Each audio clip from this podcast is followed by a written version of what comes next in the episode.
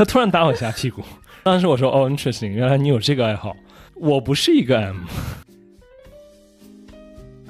所以在这里可以跟大家讲一个小技巧，就是说怎样在 dating app 上遇到自己就是心仪的那那那一款啊，你慢慢的去训练这个 algorithm，训练一段时间的话，他就会学会你喜欢什么样的人了。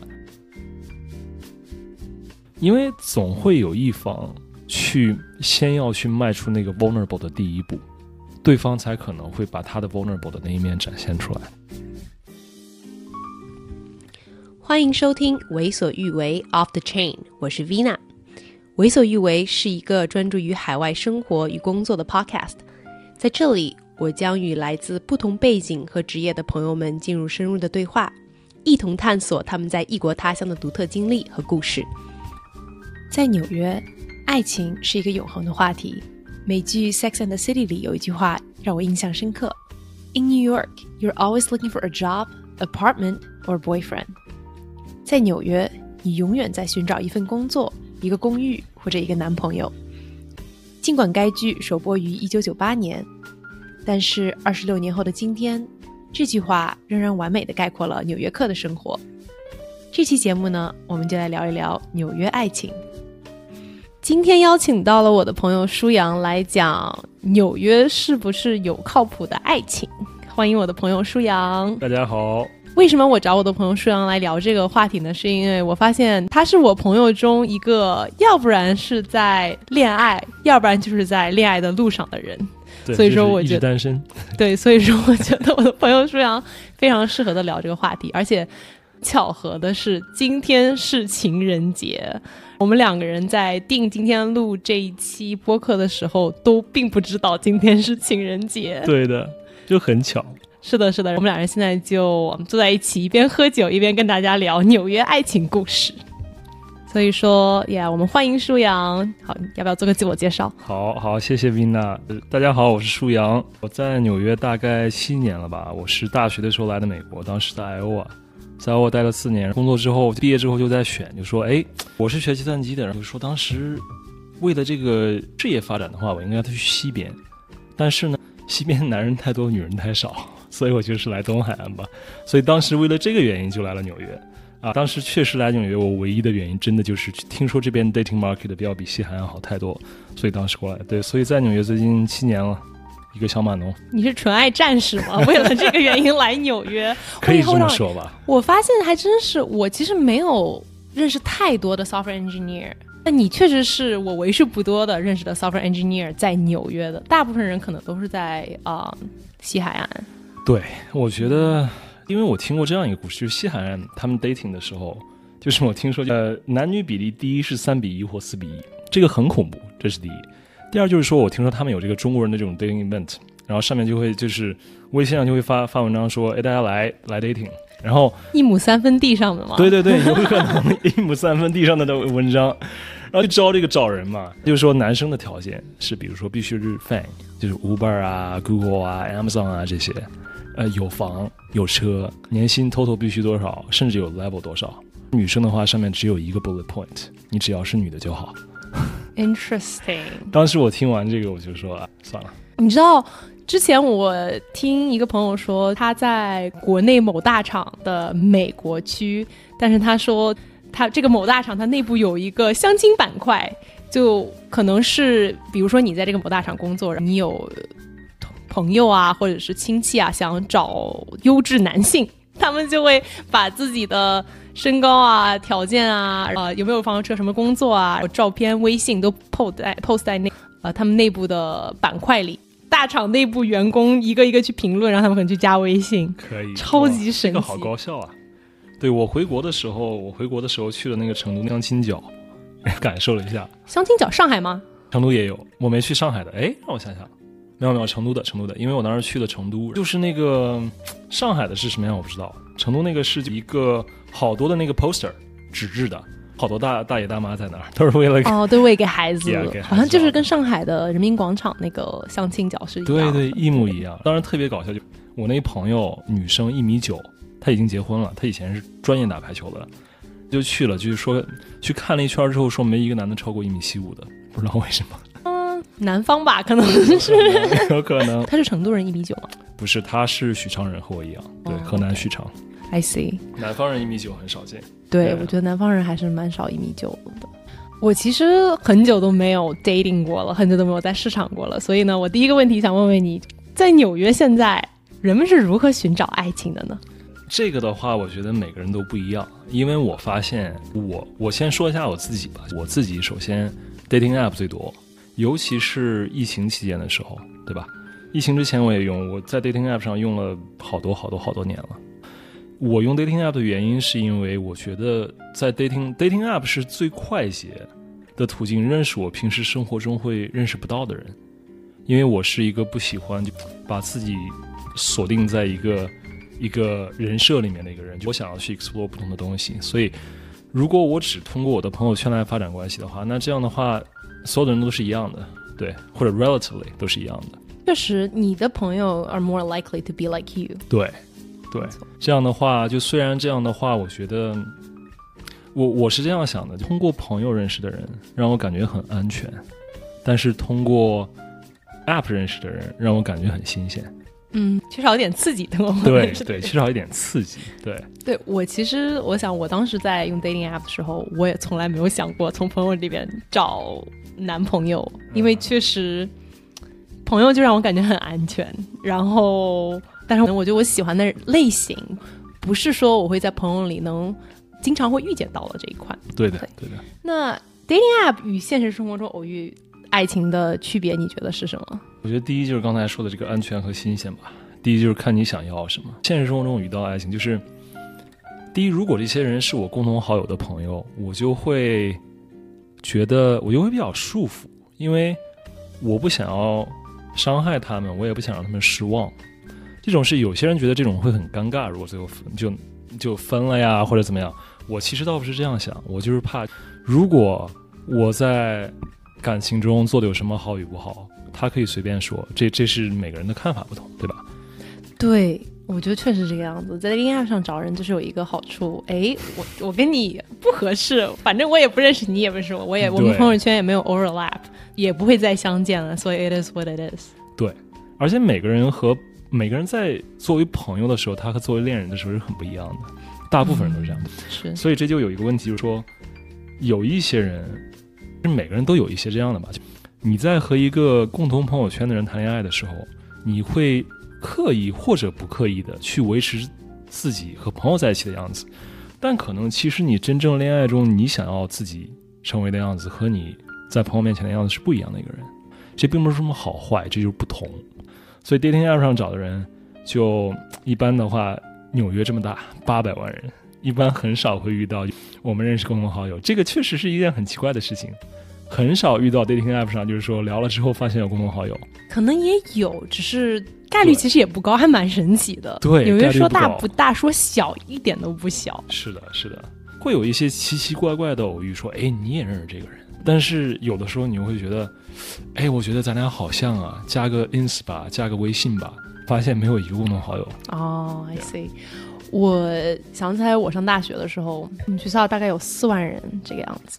OK，所以说，有一我在大上大一的时候，有人跟我说，如果你在学校里谈恋爱，然后分手了，那就没有关系，因为可能你在之后的四年里都不会再相见了。我觉得纽约就有这种感觉。是的，是的，是这样的。那根据你的 previous experience using dating app 来讲，你喜欢用 dating app 呢？为什么呢？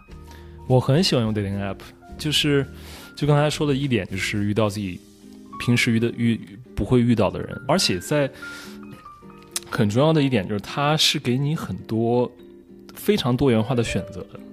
它并不是说，嗯，你起码你自己在 first date 这个选择范围内，你要扩展很多，你会扩展很多。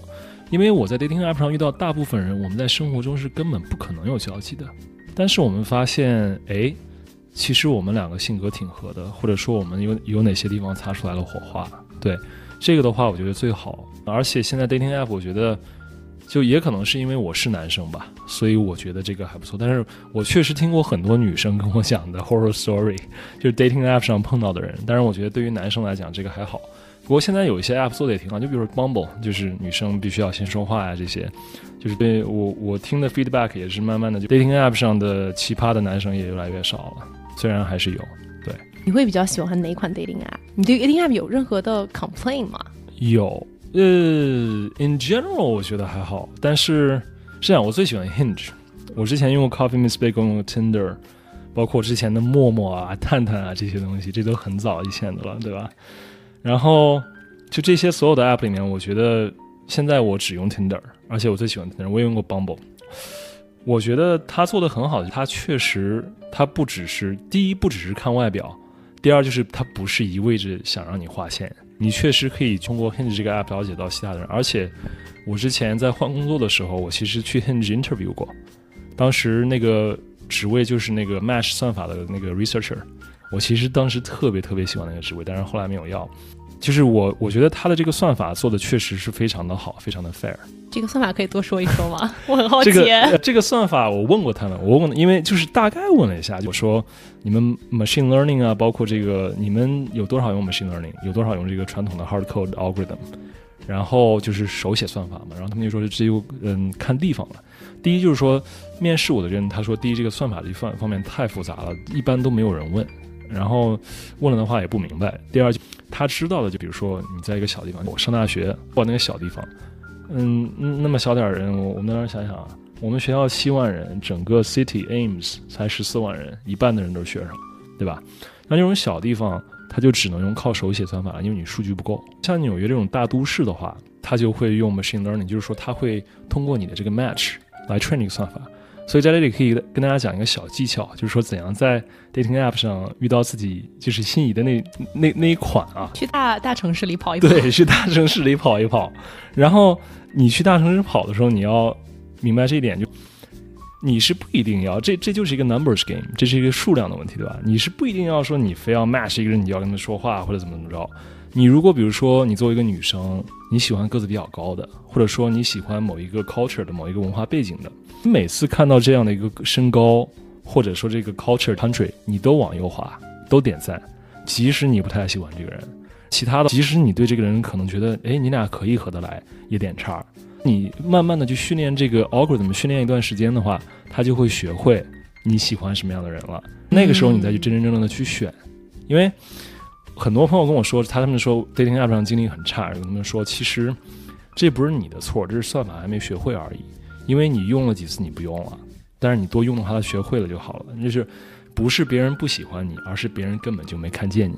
是这个样子。对呀。哇，这是非常好的 insight。我刷 dating app 时候从来都不知道有这么一个 algorithm behind it。对我也是偶尔发现的，因为前我前任我们两个 match 之后，然后我们两个谈恋爱，当时谈的也很好。然后我就发现，我们分手之后，后来我们我再去用 app，全都是同他那个 cultural 背景的，对，很多很多都是这样，因为这有点傻瓜算法。对他，他很难说他怎么搞。比如说，他可能会去看你们这两个人发多少条信息，对，然后就是看回复速度，包括，呃，我面试的时候，他们还问问问了我一个东西，就是算这个 ghost rate，就是说这个人回复率怎么样，对吧？他们很多因素都会考虑在一起，feature 很多，对。I see, makes sense. 我在用 dating app 的时候，我想一想，我确实，因为我当时在费城上班，然后我会从 Philly 直接就是坐车来纽约，纽约刷 dating app，因为因为 Philly 没有好的 candidate，Philly 就很难遇见就是可以 go on date。你也够卖力了。对啊，我非常努力的。我每次来纽约的时候，可能是个周末，会中有有的时候可能会早中晚都排 date。天哪！但也不可能是每个周末，但是每一次来纽约肯定是要排一个 day 或者两个 day 这个样子。对，最后好像我也没有在纽约找到爱情，but that's that's that's after story。你在 dating app 上都跟上面的 match 聊什么呢？嗯，就是我觉得看谁先 like 谁了。就是 Hinge 这个东西好的一点就是，呃，他会给你，就比如说，我觉得个六七个、六到八个这个照片和这个 prompt。Mix 对吧？它并不是说你你全部就像很多 app 就是全都是照片，然后底下你放一个 description，它是逼你就是说一半照片你放一半的这个关于你自己的东西，所以它你就通过别人对这些答案的这个回答，你就会对对他有大概的一个了解。两个人 match 的时候都会 like 对方的一些东西，一般的话就从这个开始聊。就像我个人的话，我觉得我上面被 like 的最多的就两两样东西，一个是我之前练巴西柔术，另外一个就是在夏威夷的一个视频，就在那个 scuba diving 和那个海龟游泳，好多人都很喜欢那个。一般就是这些东西展开话，就比如说他们说，哎，你练这个练多久了？我一直想试啊，或者干嘛的。有的时候觉得两个人 match 之后已经有一个 icebreaker 可以聊了。接下来呢，我这个人就比较直接，我一般就是聊两句，直接就问说出来见面吧。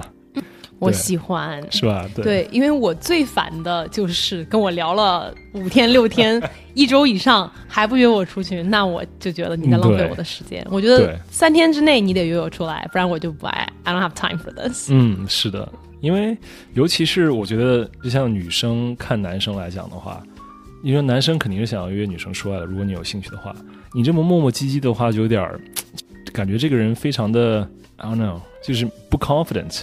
纽约人太多了，没有人是有时间等你。对，是的，是的。他跟你在聊，他也跟很多人在聊 啊。那你今天不约他出去，跟他跟别人出去？是的，是这样。就像你刚才说，你有的时候可能会排三个 date，确实是。是的，对。那你一般 first date 是什么样的形式？我一般都是吃晚饭，对，而且一般选周末，因为偶尔可能会选周中吧。但是，就是我这个人是比较的 focus，就是我如果大脑在工作的这个模式的话，我就。就不会想让别人跟我聊天，但是我大脑如果在 social 的一个模式的话，我就逻辑逻辑思维能力很差。我发现我是这样的一个人，所以我一般把我的 date 排在周末的时候。那你人还怪好嘞，因为我之前听过有一个 theory，如果一个人他把你排在周末的话，说明他比较重视你；如果他让你排在周中的话，说明他没有时间周末见你。也对。对，但当时我当时就觉得哇，dating 有这么多弯弯绕绕的吗？对，就是这些事就比较小细节吧。因为我觉得第一次 date 的话，我觉得周末肯定就就我不会，因为我听过比我更更好，就他们不仅会吃晚饭，他们晚饭之后什么 Broadway show 什么安排好多好多这些东西，我可能是会确定我对这个女生有兴趣之后我会去做，但是第一次 date 我很少做。对，我觉得第一次 date 就很多很多项目的话，有点 too much。就是作为女生，我会觉得我压力很大。对，对我甚至会觉得，可能第一次见面，我更 prefer lunch。这样的话，我可以快点跑。如果说我不喜欢这个人的话，但是我 thinking back，确实在晚上的 date 会让我更有感觉，我会更觉得这个人。更吸引我，对我觉得这个是有 science behind it 的。对对，你觉得什么样的 first date 会比较容易打动你，让你想约对方再出来一次？就看聊天聊的怎么样吧，这就是就看两个人 vibe 合不合，这是最重要的。但是就客观条件会有，当然很重要的一个就是 vibe。就有的时候觉得，其实有有可能我有一些客观条件，虽然我我觉得我和周围知道的朋友，男生比起来，客观条件已经极少了。但是其实有的时候觉得条客观条件不合，如果这个人很有意思的话，我还会愿意再约他出来的。如果不行的话，当朋友也可以。唯一一个比较尴尬的可能就是他对我很有感觉，但是我想把他当朋友，对吧？或者是 vice versa，对吧？我对别人很有感觉，别人把我当朋友，对 friends。对，但是我觉得第一就是这个人，我们俩聊天很开心，这个人没有那么多的 superficial 的东西，就没有那么的装。就有些人，这也没有什么对错啊，我只是说这是不适合我，就是喜欢玩游戏。对这个对我来讲的话就很下头。对，因为我觉得电脑游戏吗？No No，玩电脑游戏不算下头吧，但是我觉得玩游戏玩多了不好。In general，你这是什么古早思想？In general，In general，In general，还是还是多运动好。但是呃，玩那个 dating 的这种 push and pull。推拉，哦哦，我以为你在说不是电脑游戏，我以为你在说哦，gamer，你不喜欢这是什么？OK，明白。gamer，我倒还真没 date 过 gamer，我倒还真真没，因为在纽约，我觉得 gamer 女生比较少。对，我在国内的时候遇到有朋友这样，对。那你如果对对方没有任何感觉的话，你是怎么样去 end 这个 relationship 的？这就要看了。我觉得我最近。刚，也不是说没有感觉，刚跟一个女生说，我说我觉得咱俩可能不合适。我先说一下我的心路，就是说我当时很纠结，因为这个女生之前是我的朋友，我们两个好朋友，我就是不想要去 risk 一个，比如说，如果咱俩最后谈了，谈了好久我再跟你说，那不太合适。我就是我不愿意为了其他的一些东西失去你这个朋友。但是我觉得咱俩确实走不太下去。我当时跟他说了之后，他当时有点吃惊，他就说：“那你也不跟我说，你就自己在家想。”我说：“是的，我这个人就有的时候，虽然我一直说说感情中沟通最重要，我们有什么想法一直要说，但是其实如果心里真正有这些事儿的话，有的时候我自己却做不到。对，这是一。如果是我真正在乎的人，我会比较纠结，我会。”说就是通过我们两个的角度来说，我我会可能会先通过他的角度来说，我说你觉得咱俩在一起会开心吗？你会开心吗？我会先问这样一个问题。有的时候他们确实会回答说，我也感觉到咱俩在一起可能不会开心。有的时候他们不会这样说，这个是要聊了。Hinge 上认识的，那就我会直接说一般，因为这些的话可能一个 first date 觉得没感觉的话，他们还要想要约约我，我就会直接说，我说。你就发个好人卡吧，那也没有其他什么办法呀。好人卡还是蛮伤人的，对，是很伤人。你会跟对方 split bills 吗？这个好问，在我之前好像基本不 split，除非对方强烈要求。我我觉得，如果一个女生强烈要求啊，这就代表他们确实对你没有兴趣。对，这这是我听说的，而且好像确实也是这样。一般来讲的话，这个时候我就会说我来好了。对，然后除非他挣的比我多。对吧？这种也确实确确实也遇到过，很少。First day，你怎么知道他挣不挣的比你多？呃，就是就是你你会感觉到，或者他们会提到。哦。对，就是要么是他们挣得多，要么就是他们家境很好。对。I see。遇到过 both，就是虽然很少，因为毕竟作为一个 engineer，你不管你男女，你的 salary 就是稍微 above average 吧。但是有的话，你会很明显的感觉到。对。但是我觉得虽然。我是一个一般会自己付的人，但是如果遇到连 offer 不 offer 都不 offer，就是不会去 offer split bill，尤其是 multiple date 不去 offer 这个的话，那对我来讲比较下头。I see。对，因为我不知道他到底真的是喜欢跟我这个人在一起，还是说就是为了一顿免费的午餐。That makes sense. Yeah. 从女生的角度来讲，有的时候你去 offer，对方真的会 take 那个 offer，actually take the offer。这个事情就是在我遇见你之前，我真的熟悉你之前，我不知道我跟你是什么样的这个 rules，right？我不知道你的想法是什么，所以我也不知道这个男的到底会不会 take my card，right？嗯。所以说，有一些男生甚至会觉得，如果我不不 take split 的话，我好像是不 respect 这个女生。在这个市场上，他没有一个。定性的 rule，所以大家就只能互相猜测。这是这是一个很尴尬的事情，就必须靠互相猜测。而且有的时候，就其实我觉得啊，哪怕就是按我自己的经历来讲，在纽约起码，女生如果你不是说在上学，就是你自你你自己这个已经开始挣钱了，你经济方面也没有任何负担，你 offer 一下，这也是测试这个男生对你有没有兴趣的这个这一个方法。起码第一次，第一次 date，我是这样想，但是每个人都不一样，每个人都非常不一样。是的，我记得我有一次跟一个男生 go on date，当时我是真的想 pay for the bill。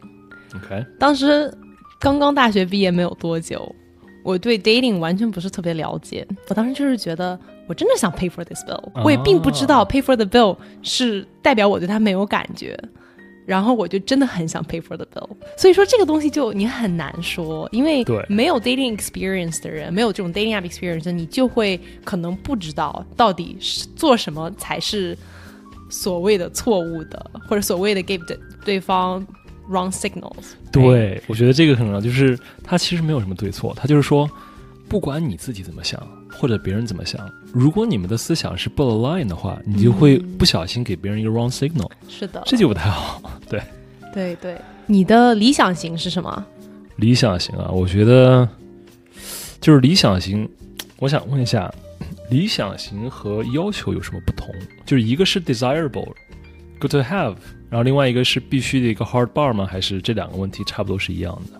不是 hard bar，就是 ideally，ideally，你的理想型是什么？然后这个可以是外貌啊、性格啊、学历啊，anything。嗯，OK，我觉得性格最重要吧。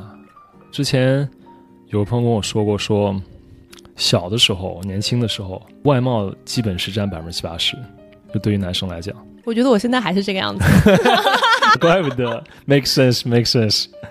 嗯，然后他就说了一句话，他说他妈就跟他教他的这个，他他觉得很对。然后我听完我也觉得很对。呃，外貌这个东西就过了一个 bar 就好了，过完这个 bar 就要看人。对，两个女生，对于对于我的一个男生来讲，两个女生，一个可能在外貌方面，咱们就说打个九点五分，极其完美；另外一个可能就是七点五分或者七分。但是第一个女生的性格，嗯，我跟她相处很不愉快。第二个女生的话，我和她在一起开开心心，两个人都很放得开。小的时候就年轻的时候，刚大学毕业，我可能会选第一位，而且觉得就是有面子啊或者什么。但是现在完全不会考虑这些了。现在的话，我觉得我个人把性格放得非常非常重。如果在性格方面看的有看到有 red flag 的话，她再怎么漂亮，我真的就是没有感觉了。就不像小的时候，小的时候要逼自己说，不要靠近这样的人，他对你是不好的，或者说你对他也是不好的，有有很多时候这是互相的，对吧？现在的话，我都不用告诉自己这样，我真的直接一下子就下头了。对，所以啊，有点跑题啊，回到你的这个理想型，我觉得呃，人比较善良，你不需要是一个 saint，但是你有一颗好的心，这是很重要的。什么样的人不善良？什么样的人不善良啊？好问题，就比如说会把自己的利益放在别人前面，放在别人之前，或者把自己的感受放在别人之前，就是每个人都是会需要顾及自己的感受的，也会需要去了解自己的感受。但是如果在双方都有这个需，都有一个感情需求的时候，这不只是在 relationship 中，包括你看一个人怎样和一个朋友，他们他们朋友相处的就知道了。就别人有感情需求，你也有感情需求，你会不会把你的？就放在别人前面，而不顾及他人。我觉得一般来讲，就很 sad 的一个东西，就是不善良。在我的定义里面的这个不善良的人，一般也都是比较缺爱的。I see。对。你有什么纽约 horror dating story 吗？horror dating 有，我可我给你讲，讲完你决定要不要剪。OK。因为我不知道能不能播出去。第一是作为一个男生来讲。Horror story 一般比较少，就是比较奇葩的经历吧。有，但是 horror 男生的 horror story 我觉得没有经历过，我也没有听说过。可以说奇葩，但是我确实听说过很多女生讲过 horror story，就而既 horror 又奇葩。我这个 horror story 的 奇葩 story 是什么呢？就这个女生也是在 app 上认识的，她是美国 local 的，在 Minnesota 长大，Missouri。然后我们两个那是第几次呀？第二次或者第三次 date。当时在我家父母把带回家了，就是我在上面，他在下面，他突然打我一下屁股，这只是刚开始，他突然打我一下屁股，当时我说哦，interesting，原来你有这个爱好，我不是一个 M，他也没有跟我说过他有这个 S 的倾向或者什么的，我就说好吧，有意思，他就打完之后几秒钟过去了，他打了我一下腰，这个就很奇怪，我第一次就你想。他的那个姿势打我屁股，他要去够他。第一，这个就很奇怪。第二就是他要打我一下腰，就说我第一次被打腰，这个这个是什么意思？过了几秒钟，我发现他什么意思？他是在一点一点往上挪，他吧唧直接给我一个耳光。天哪！我当时你知道哇，他当时是直接把我打软了，你知道吗？当时毕竟不是 horror story 范围，这个叫 sexual assault。Yeah，这是 sexual assault。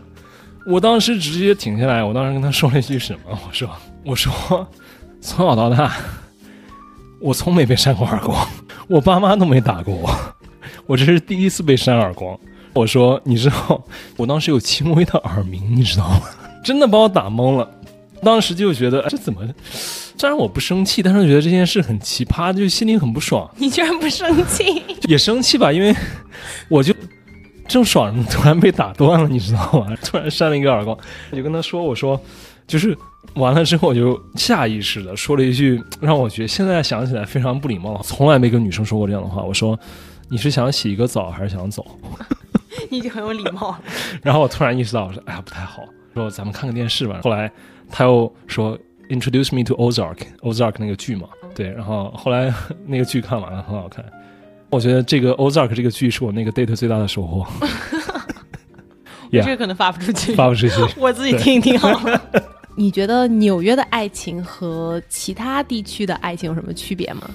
这个问题我极其没有资格回答，因为我虽然在 date 的多，但是我这个人，我们之前聊过，我是有 commitment issue 的，对，所以我谈恋爱只谈过两次，第一次是就正儿八经的 committed，第一次是一八年的时候异国，那时候我已经多大了？让我想想，一八年的时候我已经二十五岁了，第一次正儿八经谈恋爱。当时 那那那，我跟朋友说，他们都说你这不叫谈恋爱，就四个月，异国四个月，然后确实不算谈恋爱吧，是吧？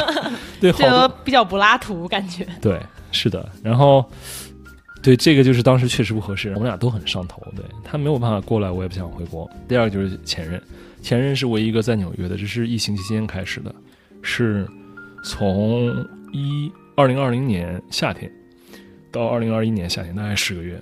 所以，我这两所有的这个恋情加起来，也只是 我其他朋友中恋情的可能一小部分、一短部分。所以，谈恋爱这一点的话，我没什么言可发。但是，就是说我可以谈恋爱都说和 dating 都说一下。谈恋爱的话，我觉得在纽约可以做的事情比较多，两个人可以做的事情比较多，就很好玩的一个城市。哦，dating 你可以遇到各种各样的人。我觉得在纽约这个城市的话，你的选择很多很多，不管你是什么样的人，你总会遇到和你合适的。只要你愿意去尝试，只要你愿意去把你自己 put yourself out there 去尝试。但是这也有有利有弊，双刃剑。选择多的话，大家就不会珍惜。我在 L 上学的时候，很多同学都是大学毕业就结婚了，他们就就当时的感觉就找到了终身的伴侣，要 lock lock them down，对吧？在大城市的话，我很少有人。听说有人有这种感觉，我也很少有这种感觉。是这样的，并且其实，在大城市，如果你只是刚刚开始 date，然后你就想 lock someone down，这是一种罪过。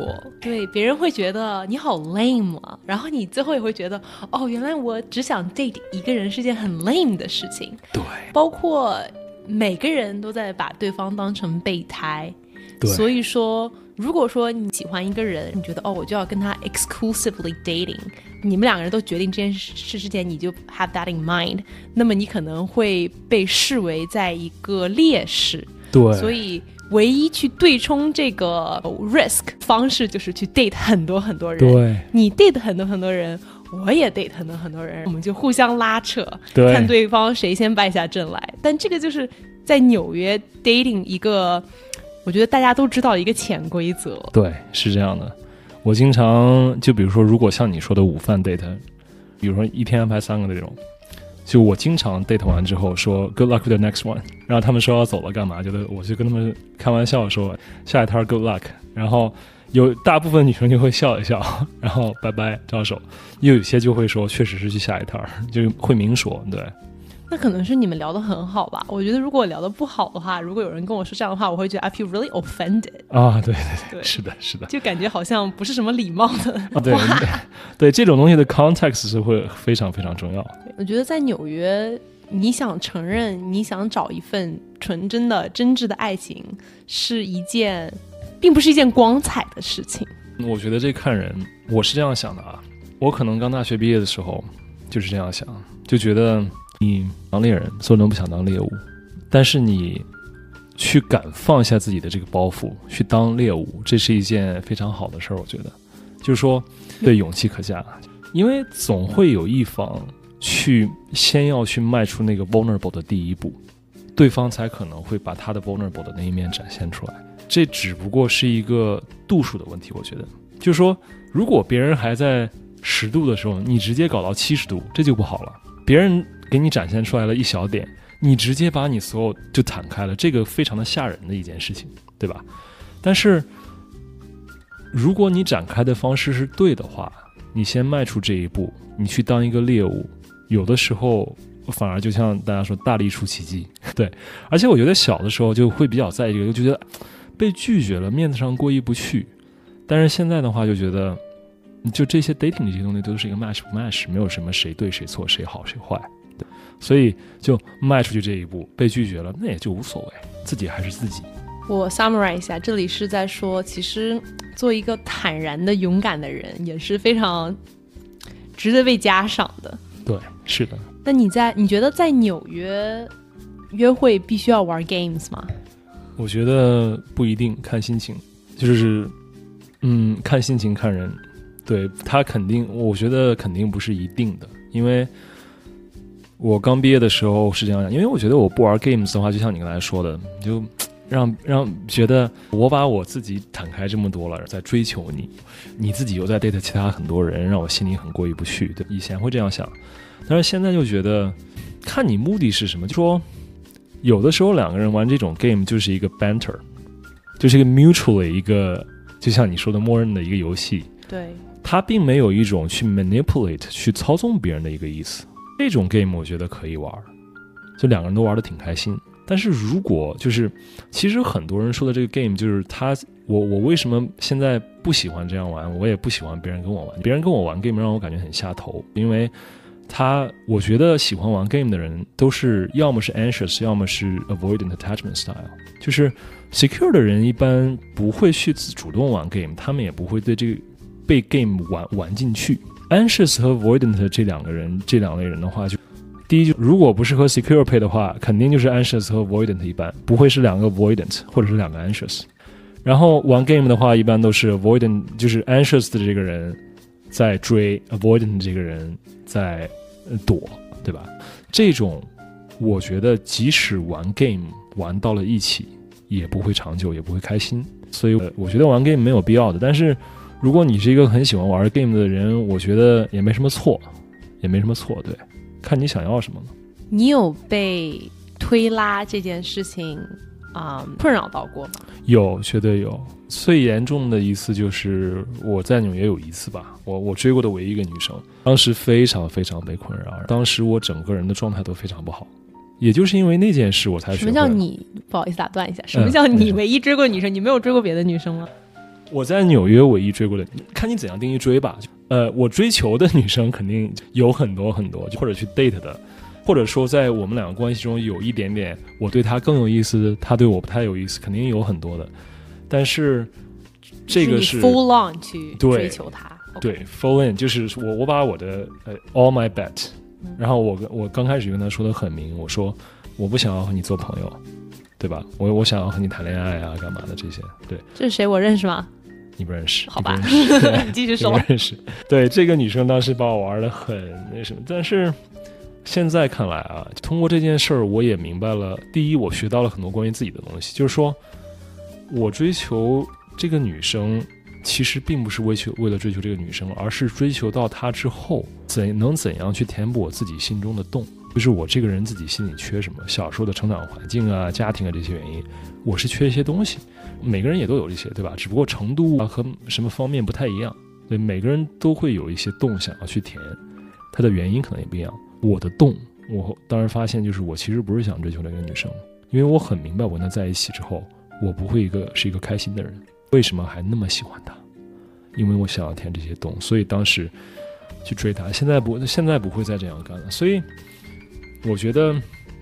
这些事情到后来回头看来，都是一个非常非常棒的成长经历。对你来说，在纽约单身和恋爱，你更喜欢哪个？好问题啊！我我真的不知，因为我单身这么久，我觉得它不同。我确实很享受现在单身。我现在属于一个比较矛盾的状态，像我刚才说的 welcome issue，而且我确实不讨厌单身的生活，因为纽约的女生还是挺多的。然后，但是呢，自己又觉得自己要 settle down 了。所以，所以就是有一种想法，我要好好谈恋爱。但是有的时候就觉得，哎，如果真的 settle down 下来了，我会开心吗？这是我真正想要的吗？我还在探索这个问题。那你就是你有 commitment issue，你又想安定下来，你觉得这之间的矛盾点在什么地方？我是一个非常矛盾的人，不不只是在这一点。我的 therapist 也说过这点。之前他多次指出，我俩在聊天的时候，他说。打断你一下，你刚才刚说了这个 A，你现在说了 B，他俩是完全相反的，为什么？我就陷入了沉默，就去想，其实很多时候就是我发现啊，就他是因为恐惧，他是因为害怕，就是我这个 commitment 意识就是害怕嘛，我害怕我伤害到我爱的人，我也害怕我被伤害之后我会恢复的很慢。对，因为这个，所以我不敢。而且我，我其实啊，说实话，就是我一直以为是我自己是一个很明白自己想要什么的人，尤其是在工作啊，包括事业这方面。但是。就是近几年来的这个 exploration 让我发现，我其实有可能并没有那么明白我想要什么，所以这也是我矛盾的很大的一个原因。我觉得，我有我的欲望，我有我有需，我有被爱，我也有爱别人的欲望，但是我同时又有很多的恐惧。我有去爱别人的恐惧，我也有被别人爱的恐惧，我有很多的被别人爱的恐惧，所以。这两个东西在冲突，很多时候 我就会去通过设计我未来的生活怎么样来去逃避现实。对，所以就一直我我我记得我在二十五岁或者二十岁出头的时候，觉得哎呀我要三十岁结婚。现在到了这个年龄就说哎三十五岁没关系，到时候三十五岁有孩子干嘛没关系。所以在这个矛盾中不停的来回，这是我自己个人的问题，这不是纽约呀或者说其他我 date 过的女生的问题，这是我自己个人的问题。你觉得你为什么会害怕被爱，或者是觉得被爱有压力？因为是害怕被爱，而都有吧。就打个比方，我 date 的一些很多女生啊，非常会照顾人的那种类型，也不是我刻意去找，不知道为什么。就比如说，我起码有三个女生我 date，我就是说那种，比如说周末在我家，我出去买个菜或者买个饭，或者我下楼一趟回来。他们把我家收拾得干干净净的，衣服什么全叠好，地全拖一遍。我看到的时候我都惊了，我我非常感谢他们，但是这些举动让我感觉压力很大。我觉得我并没有对你做什么特别特别好的事儿啊，他们就他们可能就是这种 active service 是对于喜欢我的一种表现，但是让我觉得压力很大。然后这个时候我经常一般。到这个时候，我会退缩一点，因为我觉得我万一辜负了你怎么办？我伤害到了你，就无意伤害到你怎么办？对不对？这这个就这个，对我会有这种压力。但是还有一种就是会害怕被爱，因为我从小就是一个觉得陌生的环境让我更安全的人。这这和我的成长环境肯定是有关关的。所以，我不管是在 dating 啊什么，我都是非常的喜欢去 explore。我喜欢自己不熟悉的事物。我觉得在我自己没有去过的环境或者不熟悉的事物面前，我可以放得非常开；但是反而在我熟悉的环境和事物面前，我非常拘谨，这也是一个原因。我总结一下，就是说，如果跟一个人 date 很久，你比较熟悉他了，你可能就会觉得没有意思了。不好意思，我你列成了渣男。没 事没事，这其实不算渣男，这些都是很好的问题。因为你说的这个不算什么，我我告诉你，我朋友怎么说说的，邵达。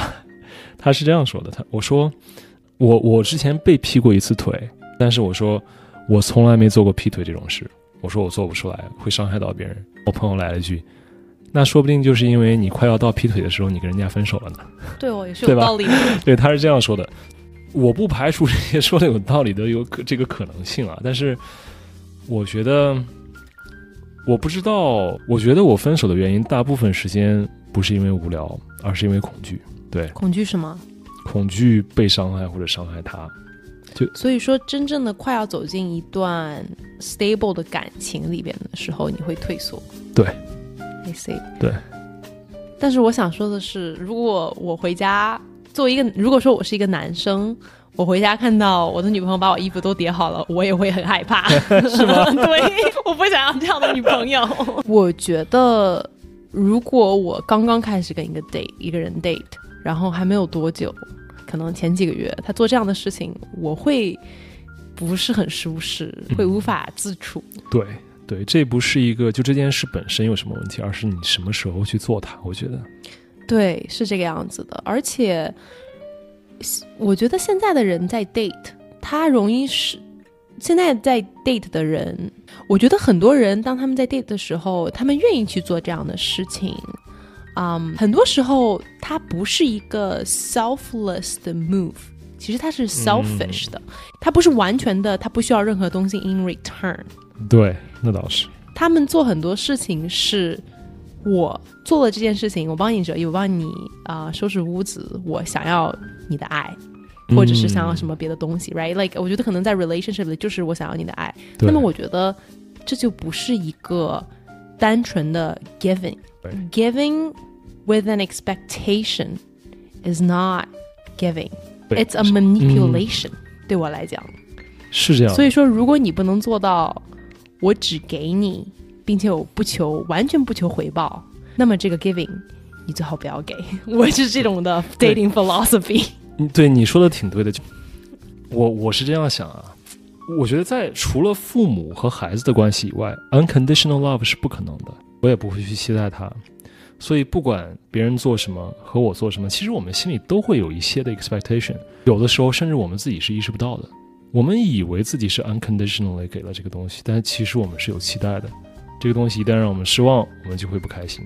这点我觉得他们期待的东西可以，但是这件事我觉得让我们感觉压力比较大的一点，他在我们不知情的情况下，我也在我们没有预期的情况下完成了。这就像别人在你还没有准备好的时候给你求婚一样，虽然没有那么极端，如果我说我还在我们的 relationship 这里，你突然一下就到了那里，我觉得你跟我叠衣服啊什么，你帮我收拾家，这可能是咱们 date 了半年一年，你跟我做没问题。哇塞，咱们第六次 date，你直接给我搞一出这个，很感谢，但是我压力好大，确实会会让我感觉到我被 push，就是说他已经走到这儿了，他现在就是我 checkmate，我看你怎么走了，这是有压力，对。我可以理解你的压力，我觉得这是一个非常 valid 的压力。我那我问你一个问题：你在所有的 date 中，包括包括你现在的感情，所有人做的所有事情中，让你感受到压力最大的一件事是什么？我之前有一个 date，我觉得他其实各方面条件，我现在在想，我还是会觉得还蛮合适的。但是我就是对这个人不是特别的上头。我有的时候 think back，我觉得可能是因为他太 forward 了，就是在我们第一次 date 或者第二次 date 的时候，他就已经很超前了，就是他对我们两个人之间的设想就已经是 a hundred miles 以外的事情。但是，嗯，我觉得这个就是有点 killing the mystery。说实话，我觉得人真的就是比较追求，我觉得每个人他都是会追求这种新鲜感的，对不对？就是你在一个新的感情里面，你希望对方有所保留，你自己会有所保留，你你慢慢慢慢慢慢慢的去了解对方，但他恨不得把他的所有的故事都告诉我，我觉得会、哦有点 it's a little bit too much。然后我们两个人成为了朋友，然后我们俩两三年后再聊这件事情，他说他 dating 上一直有这个问题。就是他在纽约认识的女生，可能是见一两次之后就再也不会见了。为什么？因为好像每个人都之后就会失去兴趣。有一个他之后有一个 date 跟他讲说，那是因为你太 forward 了，让人觉得有压力。他就觉得很不明白为什么，因为他觉得他喜欢一个人，他就是想去 forward 去去去赶紧把这件事情敲定。嗯然后我能理解他，我觉得他非常的可爱，非常的善良，并且我觉得他是传说中 dating 界的真善美。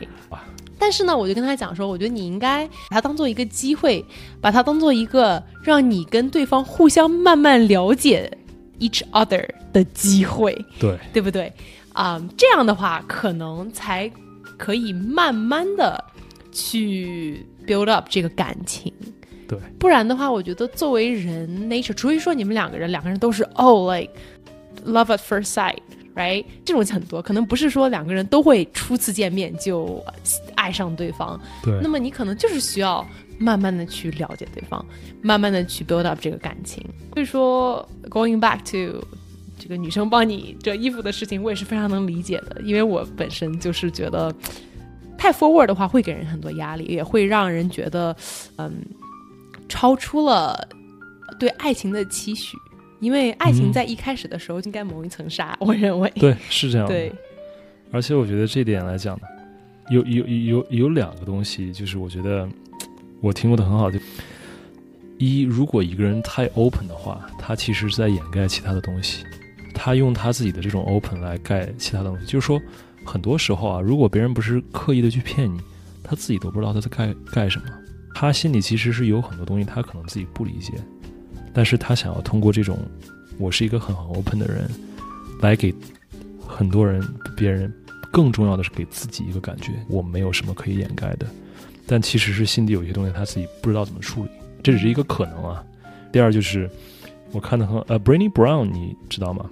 他是一个他之前做过 TED，然后写了一本书叫 Vulnerability，就是 Daring Greatly，就讲的就是 Vulnerability。他就说 Vulnerability 这个东西，很多人把 Vulnerability 和 Weakness confuse，但其实他们是不一样的。Vulnerability 是你让自己可能被 attack，但是 Weakness 就是你被 attack 的之后你不能 withstand 这个 attack，所以你既可以 vulnerable，然后同时可以 strong，但是你要确保别人你在跟别人 vulnerable、跟别人 open 之前，你要确保别人 they earned it。